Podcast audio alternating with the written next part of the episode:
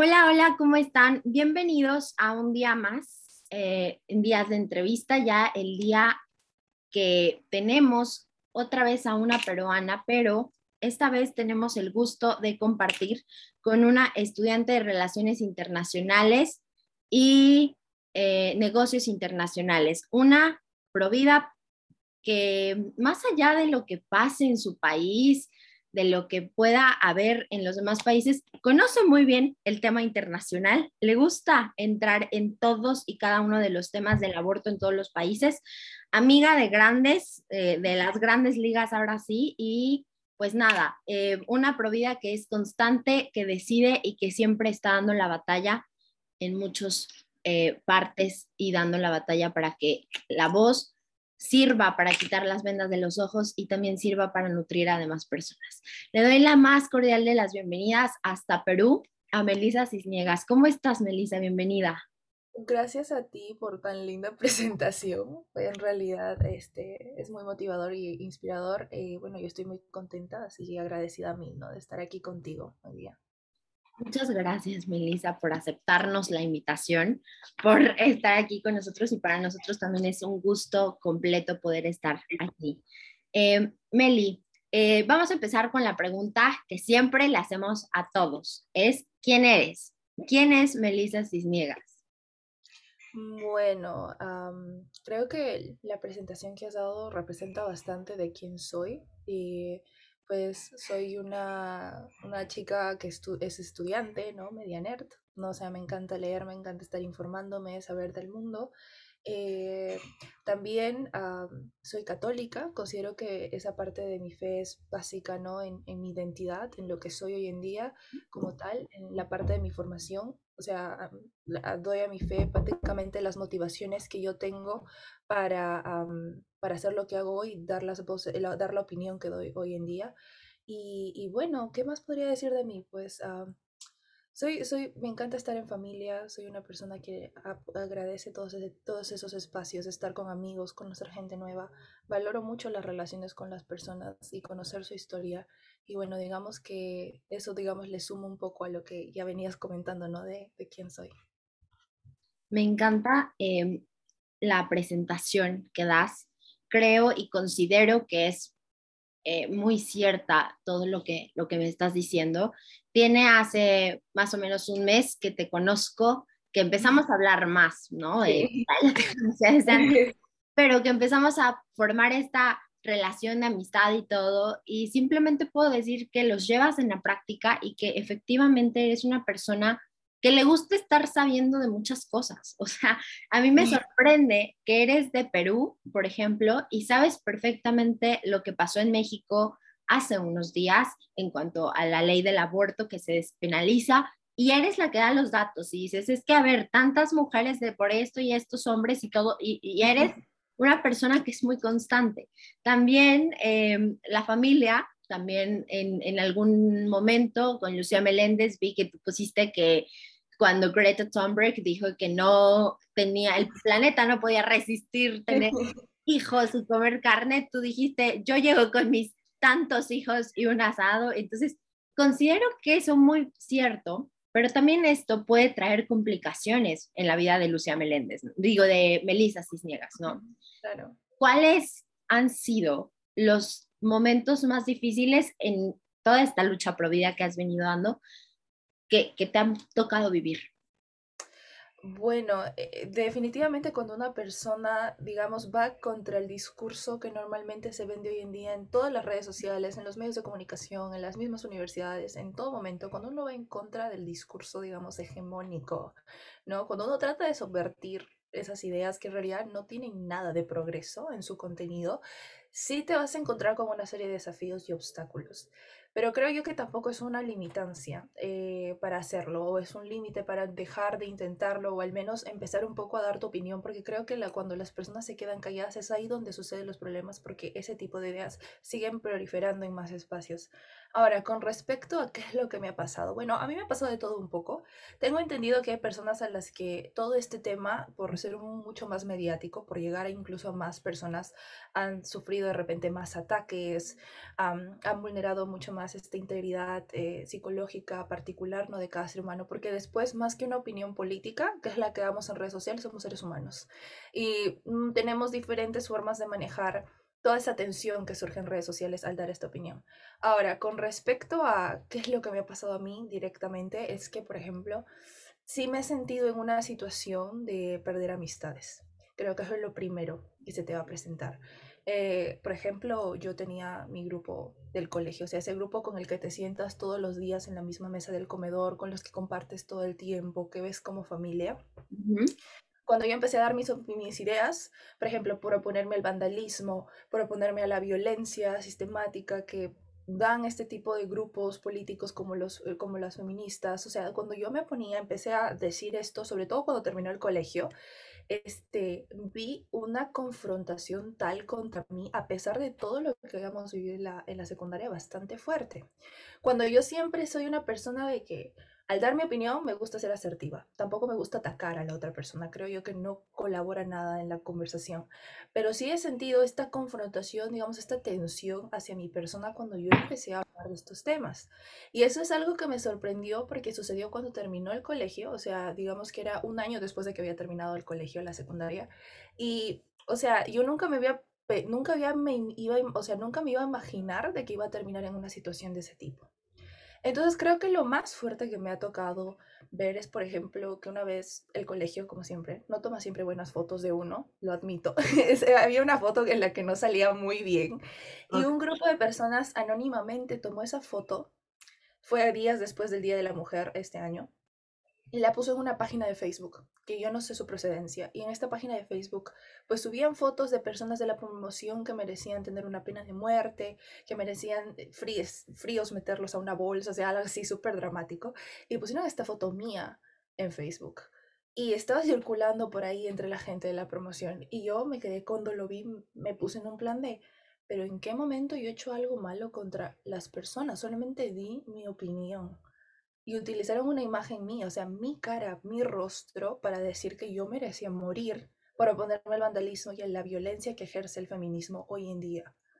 O sea, digamos que ese tipo de cosas me sorprenden cada vez más, o sea, y a veces yo digo, ¿será que no estoy siendo asertiva lo suficiente? Pero es que ese tipo de personas no están dispuestas a discutir nunca contigo, siempre es la agresión, nunca es la discusión, nunca es la búsqueda de la verdad del común, y eso es verdaderamente lamentable, ¿no? Pero bueno, ya las cosas fueron pasando. De ahí me fue pasando una que otra cosa. Me mandaban indirectas, ¿no? Por redes sociales. De hecho, en Perú fueron las elecciones. Este año fue muy polémico porque siempre cuando son elecciones la gente habla de tantos temas y es como que eso es súper, súper agotador. Pero me mandaban indirectas en las historias. Lo último que me pasó otra vez fue que subieron una screenshot de un reel que hice poniendo una serie de insultos, ¿no? También era sobre el vandalismo y bueno, en realidad ya uno lo toma como a la, un poco más a, la, forma deportiva, ¿no? Práctica. Para mí la frase, el otro día pensando en esa frase que subí, que es, una, es mi frase, o sea, es la frase que yo siempre me pongo en la cabeza, es la causa que defiendo es mucho más grande e importante que los insultos que recibo, ¿no? Y yo siempre me trato de motivar con eso para seguir, ¿no? Porque a veces es muy complicado, pero sí se puede. Ok. Oye, Meli, qué fuerte, qué fuerte lo que viviste en, en cuanto al grupo este de Facebook. Me recordó a este, a este capítulo de Black Mirror, de Odio Nacional, en el que eh, se vota eh, quién es el que tiene que morir por, por ser él, ¿no? Por, por decir una opinión, por pensar diferente, por todo. Y es algo que está pasando tanto y, y que es muy curioso, porque, a ver, estas personas que tanto a veces nos llegan a ofender y ojalá que te violen y ojalá que te mueras y ojalá que no sé qué, son los mismos que piden respeto, tolerancia, que tildan de discurso de odio a nuestra verdad, a nuestra ideología, a nuestra biología, a nuestra ciencia, a nuestros hechos.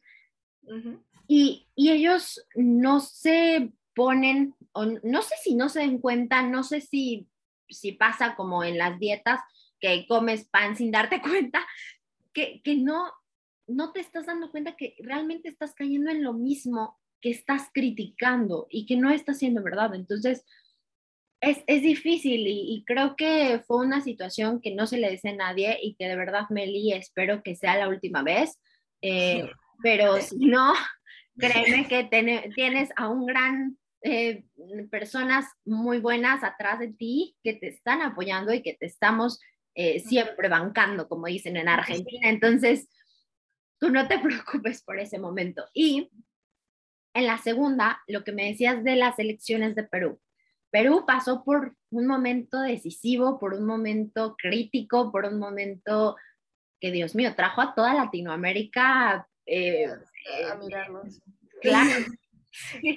Em, le votaron a Pedro Castillo, ¿no? Le votaron a Pedro Castillo, una persona que es como Chávez cuarto, Chávez tercero, le, le, votaron a él. ¿Qué es lo que está pasando en Perú? Ya hemos podido hablar un poquito acerca de estos temas con algunas otras peruanas, pero tú, Melissa Cisniegas, ¿qué es lo que ves así en Perú? ¿Qué es lo que está pasando en tu país? Bueno, yo veo mucha división y polarización política en mi país. Mi país está fragmentado ahora y sé que suena un poco pesimista, sé que suena un poco triste, pero es que es la verdad. ¿ah? Políticamente estas elecciones nos han demostrado lo, lo, duro que, lo, lo, débiles, en primer lugar, lo débiles que están nuestras instituciones democráticas, lo débiles que, lo, lo débil que está nuestra capacidad de dar un voto razonado y claramente se nota aquí pues toda una, un modus operandi, ¿no? De, de trabajo para poder luego ver resultados como los que estamos viendo hoy en día, que la verdad que a mi parecer son bastante tristes. Ahora explico un poco cada una de las cosas sobre este tema de lo que está sucediendo en Perú. Lo que pasa es que, a ver, Perú tiene un sistema democrático bastante particular, ¿no? Eh, digamos que en este sentido, pues, pues pueden existir el número de partidos, o sea, es indefinido el número de partidos, ¿no? Claramente, digamos que aquí eh, existe una cultura política de bastante colectivización de las agendas o expectativas que una persona tiene en el futuro gobierno. ¿no? Entonces lo que luego se produce es que hay muchos grupos políticos, existen muchos partidos y de hecho el peruano tiene que decidir a la hora de votar en la primera vuelta entre, entre 18 y 20 partidos. O sea, tienes toda esa variedad. Y es algo prácticamente bastante complicado porque a la hora de tú ver las propuestas se subestima demasiado al elector que en un asunto de hacer todo popular, masivo, viral, pues digamos que salen memes, conciertos, música, toda esta serie de, digamos, razones superficiales para votar por una persona. ¿No? Entonces, definitivamente encontramos escándalos políticos, que ya se refirió de una forma, que no se refirió de una forma, que le fue infiel a su esposo. Se empiezan a sacar siempre todo esto de los candidatos y el discurso político no es en la propuesta política que te puede dar el candidato, sino en que tan moral o inmoral es esa persona en su vida personal. ¿no? O qué tanto influye su vida religiosa o no en su forma de pensar, o si es así o si es así. Entonces la discusión política en el Perú en la primera vuelta fue muy superficial. Y por otro lado, estas instituciones democráticas pues han sido totalmente, o sea, se nota la debilidad y su credibilidad a mil. Por ejemplo, el Jurado Nacional de Elecciones no contaba con los jueces suficientes. Uno hacía voto doble, uno hacía voto doble. Y muchas veces era en función de los propios intereses del presidente que vacaron el año pasado, Martín Vizcarra, eh, en función de esos intereses primero, porque ese presidente los colocó en el Jurado Nacional de Elecciones. Entonces, digamos que existe toda una orquestación en, todas estas instituciones que a la hora de la hora, cuando ves los resultados, uno se queda, pero ¿en qué momento sucedió esto? Si teníamos la idea de que otros candidatos eran los que iban a quedar para la segunda vuelta. Y ahí luego ves el tema de las encuestas. Las encuestas creo yo que también han perdido cualquier tipo de honestidad. Creo que eso no solamente es en mi país, creo que en diferentes zonas de la región. Cuando se empieza a hacer todo este análisis de más o menos por dónde va la tendencia del voto, está muy influenciado por el dinero que se maneja, los intereses que manejan las mismas encuestadoras. Entonces, a la hora de la hora, nos venden la idea a la población de que, bueno, va a quedar tal y tal candidato para la segunda vuelta y eso se espera que sucedería el 11 de abril, que fue las elecciones. Y nunca nos fijamos en que Pedro Castillo, el actual presidente de mi país, iba a quedar primero porque él siempre lo ponían abajo.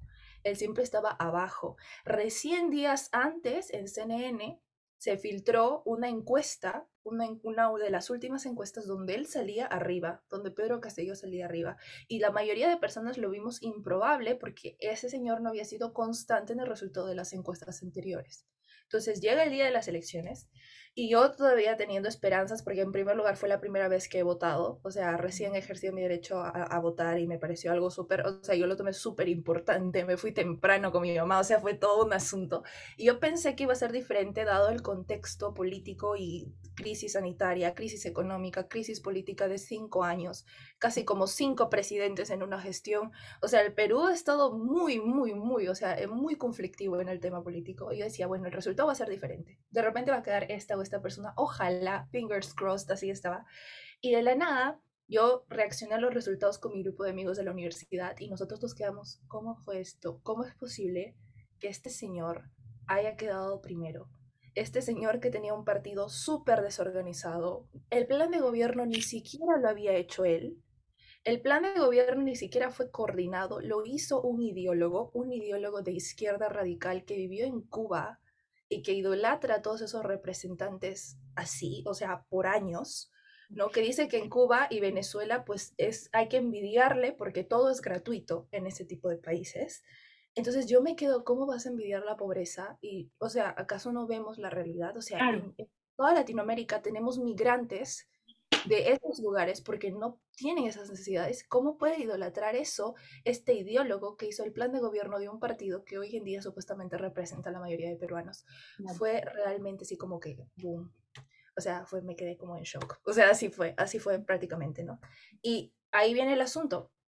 Porque, y aquí ya para no ser de repente tan larga esta parte de la explicación, porque en la segunda vuelta, este, adivina qué queda queda una izquierda radical, desorganizada, sin conocimiento, demagógica, populista en el mal sentido de la palabra, y al costado queda también un partido de derecha, un partido de derecha, entre comillas, porque en realidad lo identifico un poco más como la derechita cobarde, pero se tuvo que hacer bastante a la derecha recién, o sea, se tuvo que fortalecer sus principios de derecha debido a que era la única opción de derecha que quedaba que pues claramente se oponía a algunos objetivos globalistas, ¿no? etcétera, pero que tenía un historial, ese partido tiene un historial de odio y antivoto en nuestro país. Que empezando por el apellido. Empezando por el apellido, empezando por el apellido, que la gente se concentró nada más en lo negativo del partido y no en los aspectos importantes que hay que ver. Y es más, y a mí a veces me parece bastante eh, este asunto porque entiendo yo, y voy a decirlo con su nombre, el Partido de Fuerza Popular, ¿no? Que pues comenzó con Alberto Fujimori, el padre de Keiko Fujimori. El señor Alberto Fujimori acabó con el terrorismo, ¿no? Digamos que hay aspectos positivos de su gobierno, como también hay los negativos, pero claro, a la hora de la hora, no solamente nadie se fija en que acabó el terrorismo en ese gobierno, nadie se fija de que el Perú terminó otra vez dentro de la comunidad internacional porque estábamos fuera. Nadie quería ayudarnos económicamente en esa época de terrorismo. O sea, todo el mundo se, olvida de los aspectos buenos de una propuesta política, se concentra en los malos que, claro, han generado problemas trascendentales en nuestro país, pero nadie se fija en los buenos. Y es más, trasladan esos problemas, esos, esas cosas negativas que hizo el señor en su época a su hija, que es Keiko Fujimori, la representante de este partido, que ella como tal, como personaje, también tiene sus cosas negativas, pero digamos que era la única opción. O sea, el Perú definitivamente se iba a tener que ir por una u otra opción, porque votar en blanco o votar viciado, al final de cuentas, en los resultados iba a beneficiar al que tenía más aprobación. Y en ese caso iba a ser Castillo, porque en ese momento estaba más para el lado de Castillo debido a este fuerte antivoto a este partido. Entonces digamos que el debate que se desarrolló aquí en mi país todo ese periodo de tiempo antes de la segunda vuelta fue muy difícil. Protestas diarias. Por un lado estaban los de que iban por Castillo y por un lado estaban los de Fujimori. Bueno, en realidad la campaña fue no al comunismo. No al comunismo, no a la izquierda radical, no al terrorismo y todo este asunto. Y bueno, a la hora de la hora, los resultados son claros, ¿no? Ahora tenemos un gobierno que, sin comentarios, la verdad, con este gobierno, con unas ideas de izquierda radical totalmente. Tenemos en el mismo ministerio, tenemos gente que no es apta para los cargos, tenemos gente que ha sido, que tiene antecedentes de terrorismo, tenemos gente que tiene antecedentes de violencia intrafamiliar, tenemos un premier que lamentablemente tiene esa conexión del, con el pasado del terrorismo y que, por ejemplo, ha empezado a decir a, inicios de esta semana que tiene planificado expropiar empresas dentro de nuestro país. O sea, todo esto me resulta increíble. Y yo digo, no vamos a, no vamos a, no vamos a ver resultados negativos si no es a largo plazo. O sea, lo que van a hacer, y creo que es lo fundamental ahora, la división de poderes, en este caso el legislativo, la protección de la constitución. Hay tantas cosas que hacer ahora mismo, que la verdad que como digo, es, es así, me deja sin aire a veces todo este asunto, o sea, me deja muy, muy triste porque es mi país a la hora de la hora, ¿no? Y me da pena tener que haber caído, ¿no? A esta corriente ideológica que, en la, por la que está amenazada toda Latinoamérica. Claro, 100%. Este, justamente lo que me decías de Fujimori, hace un año yo leí un libro que se llama Abril Rojo de Santiago Roca Leolo, creo, que se llama. Em, y decía todo esto de la guerra entre Fujimori y Sendero Luminoso. Y cuando me dices, eh, yo ahí fue cuando empecé a entender un poquito cómo funcionó Perú en ese, en ese tiempo de, de los Fujimori. Eh, y cuando me, me, llegó una noticia un día y vi con ustedes y todo, la relación que existía entre Pedro Castillo y Sendero Luminoso, creo que era de, de la supuesta, bueno, sí, supuesta relación que existía, fue cuando dije, es que no puede ser, a ver, es que se está dando todo, ¿no? En Venezuela, por ejemplo, era con las FARC y las ELN. Acá no puede ser que no se estén dando cuenta lo que van a votar, pero bueno, desafortunadamente quizá por el odio otra vez que le tenemos a ciertas personas, votamos por lo menos peor o bien por lo que creemos que es bueno, pero que en realidad cambia completamente eh, a un país y la vida y calidad de vida de las generaciones futuras de un país. Entonces, algo que me motivó mucho fue que ancianos, personas de la tercera edad, iban a votar. Fue un país en donde las, yo creería, porque fue donde más personas fueron a votar. Ese mismo día que se llevaron las elecciones en Perú, fue el mismo día que se llevaron las elecciones aquí en México. Entonces, eh, yo estaba aquí con México, México, Perú, porque realmente era muy, este, sí, o sea, yo dije, no, a ver, está pasando esto. Entonces, sí, después me, me entero y empiezo a saber más acerca de los apellidos, cómo funcionó. Y sí, probablemente hubo mucho dinero de por medio ahí, ¿no? Sí, o sea, el tema de la corrupción, como digo, yo siento que la, la mejor forma de... Yo creo que el voto razonado, y es así como yo basé mi voto, porque, a ver, a mí las etiquetas políticas yo siento que reducen en un mundo donde todo ahorita es etiquetable, siento yo que se reduce mucho la identidad de los seres humanos. Entonces, en términos políticos, yo prefiero evitar las etiquetas. ¿no? La mayoría de personas dirían, por ponerme un título, a veces por, por ah, no sé, ser despectivos, no se dirían, bueno, es que ella es una católica conservadora de derecha y no sé qué más, todo el drama que hacen en ese tema. Pero, a ver, yo en realidad más que derecha o izquierda, es que hay que sentarnos a ver el plan de gobierno. ¿Cuál es la propuesta política? ¿Qué es lo que esa persona está ofreciendo como tal? La organización del partido, ¿qué es lo que está dando en su plan de gobierno para el Perú? ¿De qué forma va a darle esperanza a mi país y no va a seguir socavando la poca esperanza que tienen mis compatriotas para salir adelante después de tanta crisis? Entonces, ¿Qué es lo primero que el discurso? Yo creo que el lenguaje hoy en día es útil en el sector político, demasiado útil. Entonces, por ejemplo, Castillo salía a decir una serie de falacias y mentiras con respecto a la constitución de mi país, la constitución de 93, sobre la derecha, ¿no? Una serie de falacias sobre la derecha, de que, este, pues, las, la lucha de clases, otro discurso, la lucha de clases demasiado. ¿Y qué es lo que hizo? Todos esos grupos de personas que han sufrido la pandemia porque es, digamos, es alas decir que las personas hemos vivido todos la pandemia tranquilos. Eso es totalmente falso. Las personas han sufrido durante la pandemia cuando se les ha quitado la libertad de trabajar, la libertad de hacer cosas por sí mismos, de, seguir adelante con sus negocios. Cuando se les quitó eso, las personas se la pasaron mal. Vivir de bonos no les da y no sacia la necesidad de esas personas. Las personas necesitan trabajar. Son personas que la han pasado mal y que encima han visto y de hecho de repente eso ha sacado un poco de un poco de ese sentido de que, pero es injusto, ¿cómo yo puedo vivir así? Pero esta persona fácilmente puede trabajar remotamente y no le pasa nada. Yo me gano el pan del día a día en la informalidad, no, no he formalizado mi negocio, esto, lo otro, todos estos problemas, la gente sufre.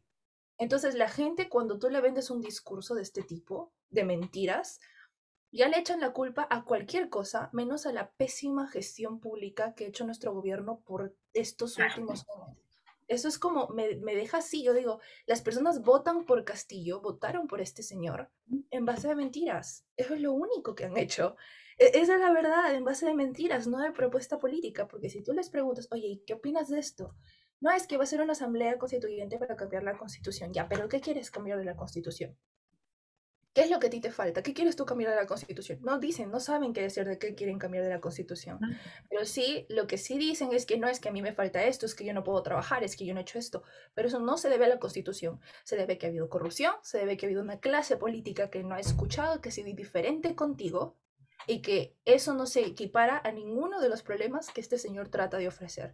Es un discurso meramente ideológico y a mí me da muchísima pena porque es ahora esa gente la que sufre porque han subido los precios, eso sí, ha subido el dólar, para nosotros los peruanos ahora estaban 3.4 y ahora están 4.4, 4.5 soles, o sea, y son esas personas las que están en los comedores públicos, las madres de familia que antes sí les alcanzaba con lo que ganaban en el día a día, ahora ya no pueden comprar porque el pollo está caro, el aceite está caro, entonces lo que está haciendo el Estado está subvencionando los precios de los productos y nada más es sacarle plata y plata al Estado, ya sabemos que esa dinámica no funciona, lo vivimos en el 80 y seguimos viviendo así, o sea, ahora vamos a volver a tener que empezar a, vivir así y la verdad que a mí me resulta, o sea, es, es fatal, es realmente triste, ¿no? Y, y bueno, o sea, al final de cuentas, uno que vive tranquilo, o sea, yo puedo decir, no, mis papás tienen un trabajo, ¿no?